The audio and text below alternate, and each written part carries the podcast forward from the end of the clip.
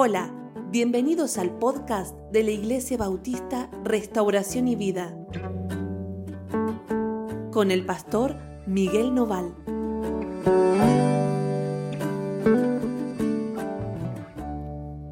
Hola, ¿cómo andan? Dios los bendiga muchísimo. Estamos comenzando esta semana devocional juntos otra vez. Hoy vamos a leer el capítulo 8 de Deuteronomio. Estamos acercándonos al final, si en estas reflexiones de marzo, ya termina el mes.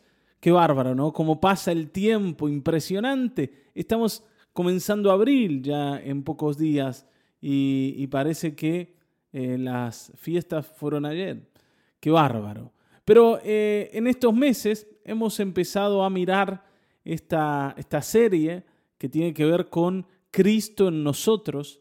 Y para eso, ¿se acuerdan? Habíamos dicho que íbamos a ver cómo los personajes bíblicos más importantes, o, a ver, para decirlo así, más importantes, pero aquellos que se destacan de alguna manera, nos pueden mostrar cómo ellos también vivieron en relación a Cristo Jesús incluso aquellos que vivieron muchos años antes de que Jesús naciera en casa de María y José. Así que podemos hoy ver otro capítulo de esta historia entre Moisés y Cristo, que es lo que estamos reflexionando este mes de marzo.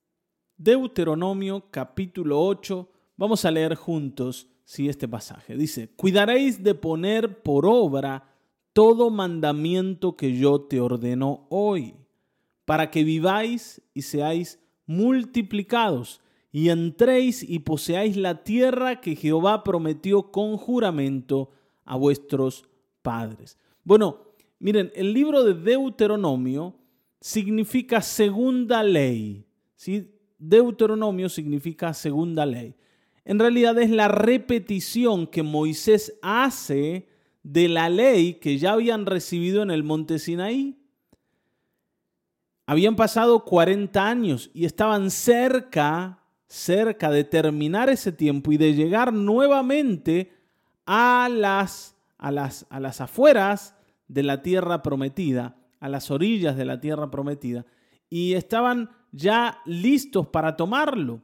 ¿Se acuerdan que para tomar el territorio? ¿Se acuerdan que Dios le había dicho a Moisés que él no iba a llegar, no iba a entrar, que iba a mirar de lejos la tierra? Y entonces Moisés, antes de que llegue ese día donde él tenga que partir, se dedica a repetirle al pueblo todo lo que Dios ya le había dicho que tenía que hacer. Porque Moisés sabe que de eso depende el éxito del pueblo una vez que Dios le dé lo que le tiene que dar. La tierra prometida es una promesa de Dios y Dios te la va a dar. Dios te va a dar todas sus promesas, todas las que te haya hecho. Cada una de ellas se va a cumplir. Ahora, una vez que Dios cumpla sus promesas, la permanencia que puedas tener sobre esas promesas depende de vos, no de Él. ¿Te das cuenta lo que te digo? Dios les prometió a ellos la tierra y se las va a dar, más allá de cómo ellos sean. Pero una vez que se las dé, la permanencia de ellos en esa tierra sí va a depender de cómo se porten y de cuánto tengan en cuenta estas recomendaciones que Moisés les vuelve a repetir al pueblo. Entonces les dice, cuidaréis de poner por obra todo mandamiento que yo os ordeno hoy, para que viváis y seáis multiplicados y entréis y poseáis la tierra que Jehová prometió con juramento a vuestros padres. ¿Está bien? Es importante, los mandamientos son fundamentales en la tierra del Señor. Esto lo dijimos en, en el devocional pasado, ¿está bien? Y lo tenemos que recordar. Dice, y te acordarás, y acá viene algo nuevo, algo de lo que todavía Moisés no le habló al pueblo, y, que Dios todavía no le dijo al pueblo, pero que ahora le va a decir. Dice, y te acordarás de todo el camino por donde te ha traído Jehová tu Dios estos 40 años en el desierto, para afligirte, para probarte, para saber lo que había en tu corazón, si habías de guardar o no sus mandamientos. Fíjense que lo nuevo lo que se agrega en este pasaje es que ellos deben recordar el camino por, por el que el Señor los ha traído. Ellos deben recordar, y esto es el centro de nuestra reflexión hoy. Hermanos queridos, para sostenernos en el Señor es muy importante que nosotros seamos memoriosos. ¿Memoriosos de qué? Bueno, memoriosos de aquello que el Señor ha ido haciendo en nuestra vida, de nuestra historia con Dios. Y uno dice, bueno, pero yo recién llego al Señor, no tengo una historia con Dios. ¿Cómo no? Vos sabés que la Escritura dice que Dios nos ha mirado desde que estábamos en el vientre de nuestra madre. Eso quiere decir que toda nuestra historia es una historia con Dios, aun cuando yo nunca supe que Dios estaba ahí. Por supuesto, ¿no? En base de mis rebeliones también yo recibí resultados. En base de mi obstinación, yo recibí, eh, vamos a decir, el pago de esa obstinación. Y por eso he sufrido tal vez más de lo que debía pero allí estuvo el Señor siempre. Y el Señor seguramente en tu vida ha hecho cosas muy grandes. Tal vez vos la atribuiste a la suerte, a la casualidad, pero no, ha sido el Señor el que estaba allí. Y hoy estás delante de Él porque Él te ha oído y ha tenido de vos misericordia. Entonces, hay una historia con Dios en todos nosotros. Algunas tienen eventos o situaciones más destacadas. Otros ¿no? no han vivido demasiadas cosas, ¿no? o demasiadas cosas así como para, eh, para destacar o para poner sobre el tapete, como se dice.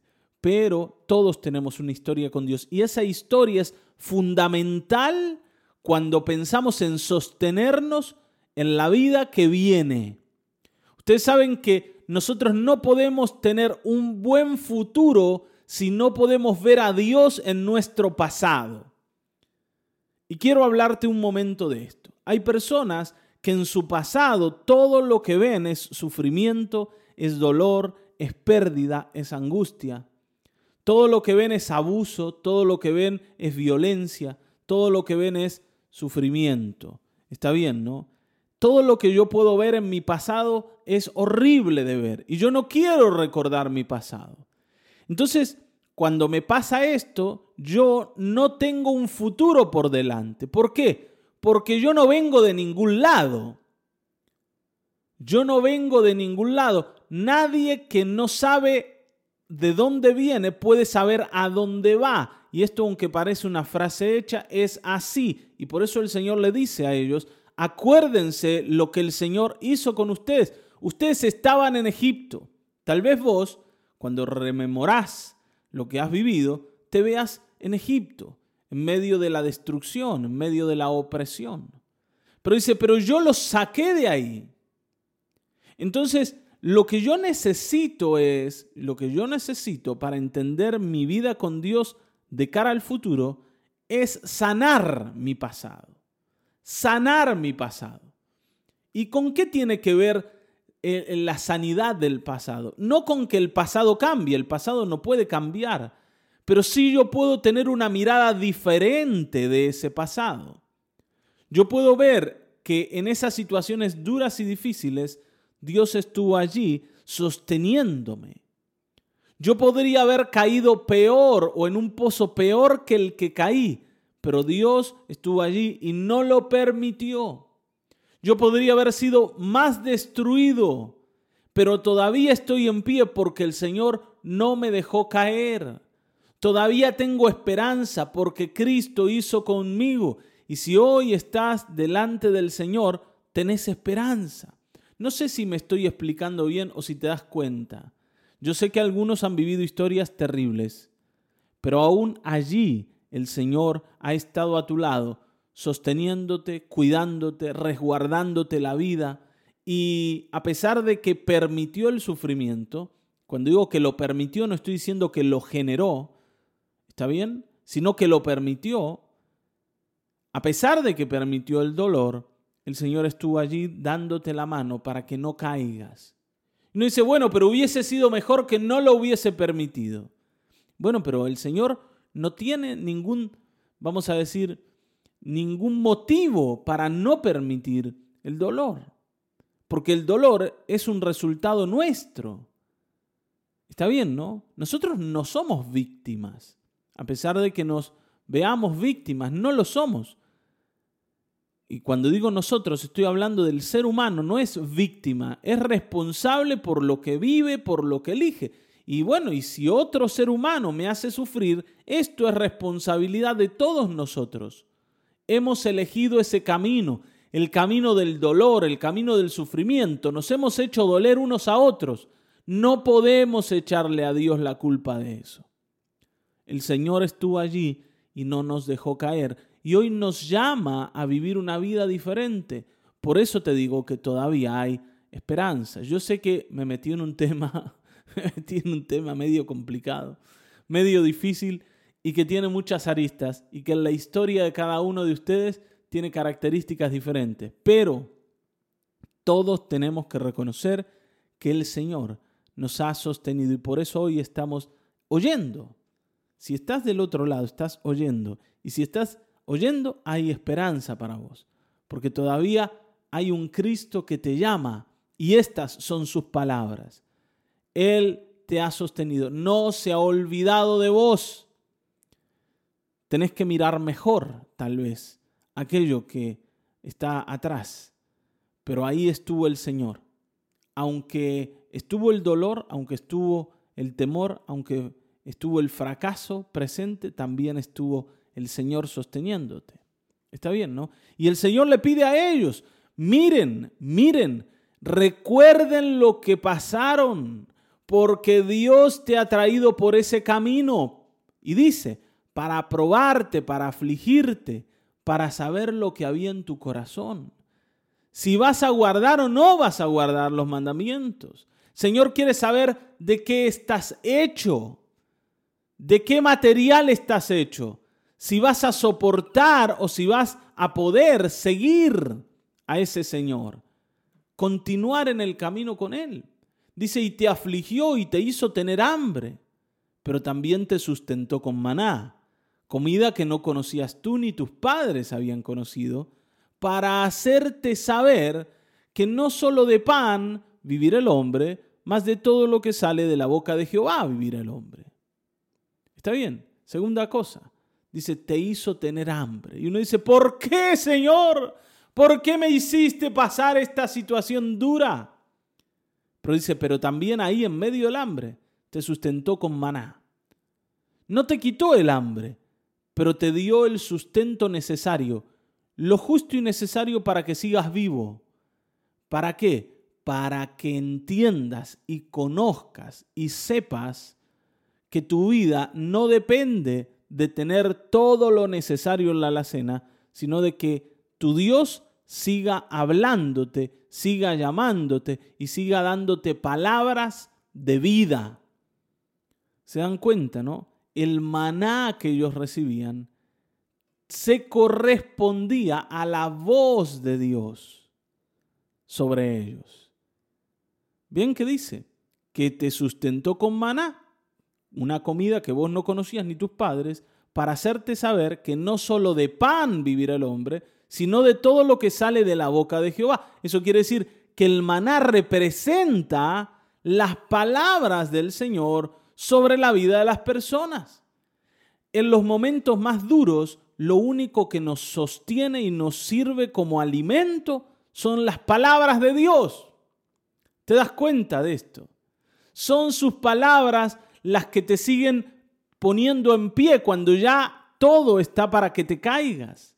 Y hay algo que te dice, yo estoy con vos, nunca te dejaré, siempre te sustentaré con la diestra de mi justicia, yo voy a estar a tu lado, yo no te voy a dejar, yo voy a cumplir mis promesas. Esas voces, ¿no? Esa voz de Dios, esas voces pensándolo en que vienen en diferentes tiempos y momentos, que vamos oyendo y vienen de Dios, nos sostienen, nos ponen en pie. es como el maná del desierto. ¿Está bien? Ahora, tal vez tus padres no conocían este tipo de vida, pero hoy lo estás conociendo vos. Dice, tu vestido nunca se envejeció sobre ti, ni el pie se te ha hinchado en estos 40 años. No había, está bien, ¿no? No había varices, no había retención de líquidos para ellos. El Señor les sostuvo el vestido y la salud. Y esto tiene mucho que ver con lo que el Señor decía. ¿No es el cuerpo más que el vestido? ¿No es la vida más que el alimento? Tengan confianza, no se preocupen. Si no tienen los mejores zapatos, si todavía las zapatillas están viejas o rotas, el Señor les va a sostener. Y a ellos los sostuvo en medio del desierto. Seguían caminando y caminando y caminaron 40 años y no se enfermaron por eso.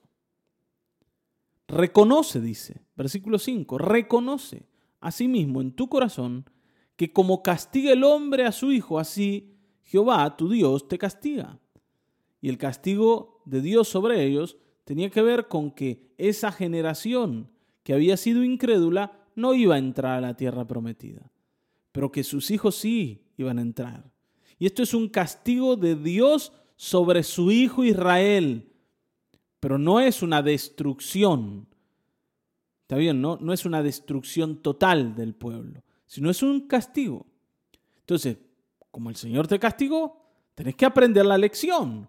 Y la lección es, Guardarás pues los mandamientos de Jehová andando en sus caminos y temiéndole, porque Jehová tu Dios te introduce en la buena tierra, tierra de arroyos, de aguas, de fuentes, de manantiales que brotan en vegas y montes, tierra de trigo y de cebada, de vides, de higueras y ganados, tierra de olivos, de aceite y de miel, tierra en la cual no comerás el pan con escasez ni te faltará nada en ella. Y esto es maravilloso. Tierra cuyas piedras son hierro, y de cuyos montes sacarás cobre, y comerás y te saciarás, y bendecirás a Jehová tu Dios por la buena tierra que te ha dado. El Señor les dice a ellos, yo los traje hasta acá y los corregí y traté de enseñarles, y mis palabras los sostuvieron, pero ahora acuérdense de mis mandamientos porque van a entrar en un lugar donde la abundancia va a estar por todos lados, donde nada más les va a faltar, donde el desierto va a quedar atrás en el recuerdo nada más. Por eso les pido, recuerden esto, recuerden el desierto, recuerden el maná cuando coman todo lo que quieran, cuando coman el asadito, recuerden el maná cuando tengan lo mejor de lo mejor, recuerden el desierto para que se sostengan mirando a su Dios y no se olviden a causa de la abundancia. Hermanos, ¿por qué es importante mirar al pasado y mirar el dolor del pasado y ver a Dios sosteniéndonos allí? Porque cuando venga el futuro con abundancia, nosotros tenemos que seguir mirando a Cristo. ¿Te das cuenta por qué te digo lo que te digo? ¿Y por qué yo te empujo a que vos mires a Dios sosteniéndote de la mano en medio del dolor. Hay personas que dicen, no, usted me quiere decir que Dios estuvo ahí, pero Dios no estuvo ahí. Porque si Dios hubiese estado ahí, yo no hubiese vivido lo que viví, yo no hubiese pasado por lo que pasé, Dios me abandonó. Y bueno, y si querés mirar así, bueno, míralo así. Pero ¿qué futuro hay para vos de esa manera? y cómo Dios te va a meter en la buena tierra si vos no podés ver al Señor en medio de la mala tierra. Cómo Dios te va a dar lo bueno. Porque si vos no viste a Dios en el pasado, tampoco lo vas a ver en el futuro. Si no lo viste en la escasez, no lo vas a ver en la abundancia. Hermanos, esto vos lo sabés. Si vos no le enseñás a tu hijo a cuidar la bicicleta, el día que tenga un auto, lo va a tratar igual de mal. Si no le enseñás a cuidar a, lo, más, lo más básico, lo más sencillo, lo que no tiene tanto valor, ¿cómo le vas a dar lo que es de más valor? ¿Te das cuenta, no?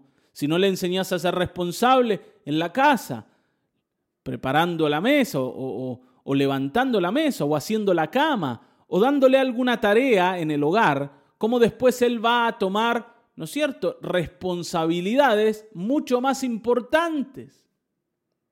Tenemos que entender esto. Y el Señor es un buen Padre que no nos deja sin enseñanza ni sin corrección. ¿Por qué? Porque nos quiere bendecir. Y este es el propósito de lo que hemos vivido, de la historia que hemos tenido con Él. Ahora dice, cuídate de no olvidarte de Jehová tu Dios para cumplir sus mandamientos, sus decretos y sus estatutos que yo te ordeno Y otra vez, y otra vez, le vuelve a decir lo mismo. Otra vez. Uno dice, pero esto ya lo dijiste, Señor. De esto ya nos hablaste. Sí, bueno, pero te lo tengo que volver a decir porque es lo más importante. Cuídate de no olvidarte. Fíjense que el Señor hace hincapié en esto. Tenés que recordar. Tenés que recordar. Cuando mires al pasado, tenés que recordar. El Señor estuvo allí y el Señor allí te mostró cosas que tal vez en ese momento las dejaste pasar, pero hoy tenés que volver a recordarlas, a rememorarlas, a volver a ponerlas delante tuyo. Y acá viene la advertencia de lo que decíamos recién. No suceda que comas y te sacies y edifiques buenas casas en que habites y tus vacas y tus ovejas se aumenten y la plata y el oro, y el oro perdón, se te multipliquen y todo lo que tuvieres se aumente y se enorgullezca tu corazón y te olvides de Jehová tu Dios que te sacó de tierra de Egipto de casa de servidumbre. Dice, no vaya a ser que todo lo bueno te empuje al orgullo y a la soberbia. Hermanos, cuando yo en el dolor siento que estuve en pie porque yo me opuse al dolor, porque yo pude, porque a mí me quisieron derribar pero no pudieron, porque yo soy como el junco que se dobla, pero siempre sigue en pie, decía la canción. ¿Está bien, no? Cuando yo me veo así, resistiendo todos los embates de la vida, cuando viene la abundancia, yo también siento que eso me lo gané yo. Esto es producto de mi sabiduría, de mi inteligencia, de mi esfuerzo. Esto es mío y yo tengo derecho de llenarme de orgullo y de ensoberbecerme. ¿Por qué? Porque esto lo gané yo. Nadie me lo regaló. Y el Señor dice, mira, no vaya a ser que pienses de esa manera y te olvides de que un Dios que va delante tuyo y te llamó un día es el que te dio eso. Y, y voy a corregir algo. No un Dios, sino el Dios que va delante tuyo y te llamó un día, es el que te dio eso. ¿Está bien, no? El Dios, el único Dios, porque no es un Dios, es el Dios. El Dios de tus padres y el Dios tuyo. Él es el que te trajo hasta acá, Él es el que te sostuvo en el momento del dolor y Él es el que te dio la abundancia. No te olvides. ¿Está bien, no? Dice que te hizo caminar por un desierto grande y espantoso lleno de serpientes ardientes y de escorpiones, y de sed donde no había agua. Y él te sacó agua de la roca del pedernal. ¿Se dan cuenta, no? Lo que decimos. El Señor te hizo caminar por el desierto. Ahí había serpientes, viborones. Está bien, que te venían a destruir, a picar, escorpiones. Me acuerdo cuando fuimos a esa casa que estaba llena de alacranes y teníamos que recordarnos de estas palabras, decir, Señor, ahora nosotros estamos en medio de los escorpiones de veras y sos vos el que nos tiene que sostener. Y estábamos ahí y, le orábamos al Señor, Señor, danos otra casa. Para los que no saben, ¿no? Un día, eh, ya acá en Lules, nos mudamos de la primera casa en la que estuvimos y en la segunda, eh, no sabíamos nosotros, pero era una plaga que había de alacranes o escorpiones, ¿no? Que es más o menos el mismo animal, el mismo insecto, el mismo, la, misma cosa, ¿no? El mismo horror. Y uno dice, Señor, ¿por qué me trajiste acá? ¿Por qué me hiciste pasar por este lugar? Cambiame de casa, Señor. Tal vez yo elegí mal y el Señor no nos cambiaba de casa. No, y no nos cambiaba de casa. Y estuvimos cuatro años, cuatro años en esa casa, en la casa de los alacranes, como le dicen las nenas mías. Y ahí el Señor nos sostuvo. Y al principio nos desanimamos y pensábamos que esto era al final de cuentas una maldición el estar ahí. Pero después vimos que en ese lugar el Señor mostraba su misericordia y cada vez que el peligro estaba delante, Él nos, nos salvaba de manera milagrosa. Y allí el Señor nos empezó a dar claridad de que Él estaba en medio de nosotros. Ahora, había que estar en medio de los alacranes, era necesario. ¿Para qué? ¿Para qué? Para entender que Él era el que nos sostenía y no nosotros. Cuando vos vas a una linda casa, vos decís, bueno, acá no me pasa nada porque esta casa hermosa me, ¿no es cierto?, me arropa, me cuida. Acá la paso bien, acá descanso. Pero cuando vas a un lugar donde no la pasas bien y no descansas, tu único descanso es Cristo Jesús. El único, eh, el único fuerte la única fortaleza, como decía David, el único castillo fuerte es Cristo, porque alrededor o en medio de donde estás hay peligros por todos lados. ¿Te das cuenta de esto? No te quejes si estás en medio de los escorpiones o de las serpientes. Si alrededor hay gente que intenta dañarte. O si la familia que te tocó no te gusta. Está bien, ¿no? El Señor te puso ahí y Él te tiene que mostrar que Él es el único que te puede saciar la sed, que te puede sostener y que te puede sustentar allí, en ese lugar. Dice que te sustentó con maná en el desierto. Le vuelve a repetir, comida que tus padres no habían conocido, afligiéndote y probándote para, la, para a la postre, para a la postre, no para el postre, para a la postre, o sea, para luego hacerte bien. No te olvides, dice, y digas en tu corazón, mi poder y la fuerza de mi mano me han traído esta riqueza. No digas eso. Ojo al piojo con el orgullo. Si no dice, acuérdate de Jehová tu Dios, porque Él te da el poder para hacer las riquezas, a fin de confirmar su pacto que juró a tus padres, como en este día. Él te da el poder de hacer las riquezas. Hermanos, estamos en un país donde pareciera que no se puede salir adelante. Recuerden esta palabra, Él te da el poder de hacer las riquezas. Él te da el poder de construir una buena familia. Él te da el poder de restaurar tu matrimonio. Él te lo da. No es algo que podés encontrar por tu propia mano. Ni tampoco por la mano de tu marido, de tu mujer si estás esperando de ellos, Él, el Señor, te da el poder de ponerte en pie en medio de la vida.